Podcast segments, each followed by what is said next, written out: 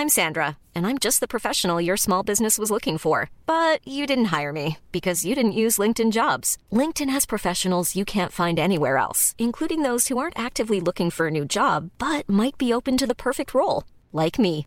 In a given month, over 70% of LinkedIn users don't visit other leading job sites. So if you're not looking on LinkedIn, you'll miss out on great candidates like Sandra. Start hiring professionals like a professional. Post your free job on linkedin.com/people today.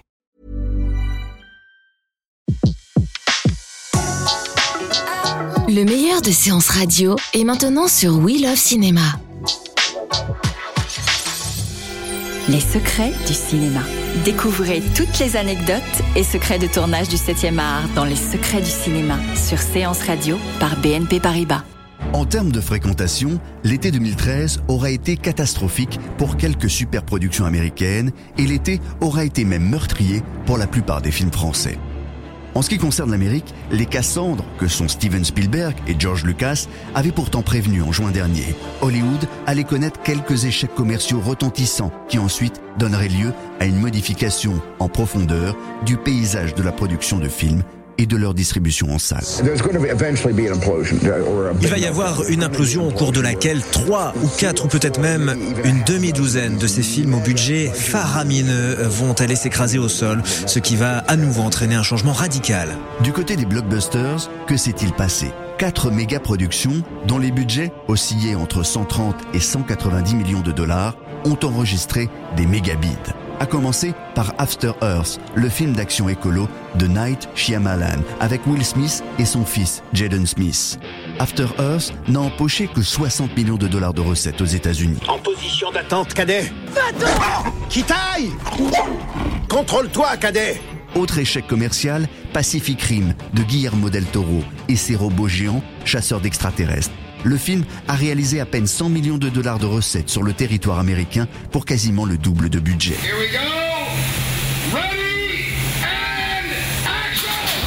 Mais le plus gros flop de l'été est le film Lone Ranger avec Johnny Depp, qui n'a fait que 88 millions de dollars de recettes aux États-Unis. Ça pourrait être pire. Pire?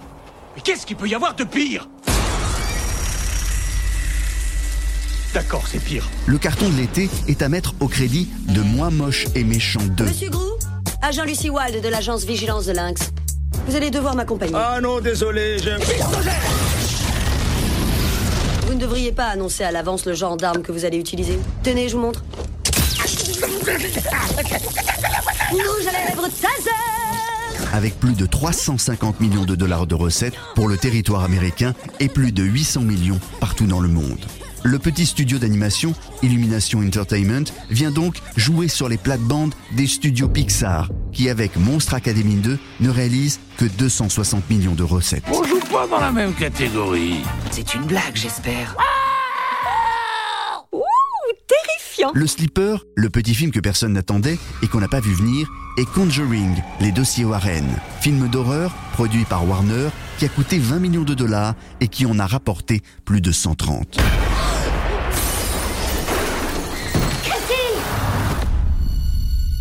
On est le 1er novembre 71. Je suis ici avec Caroline Perron, qui, avec sa famille, est confrontée à des événements surnaturels.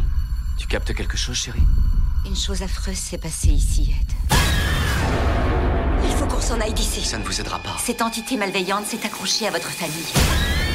Mais au final, cet été a été l'un des plus fréquentés dans les salles américaines, avec plus de 4 milliards de dollars de recettes collectées dans les salles. Dans ces conditions, à Hollywood, il n'est pas sûr que le changement se soit pour maintenant.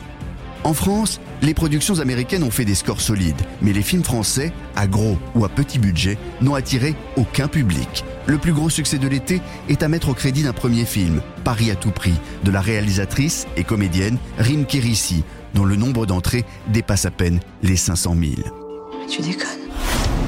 Toutes les grosses productions, toutes les comédies, dont le budget dépassait plusieurs millions, n'ont quasiment pas attiré le public. Les Reines du Ring, Le Grand Méchant Loup ou les deux films de Daniel Auteuil, Marius et Fanny, ont été à ce point des échecs commerciaux que les distributeurs français devraient revoir leur copie concernant le calendrier estival des sorties.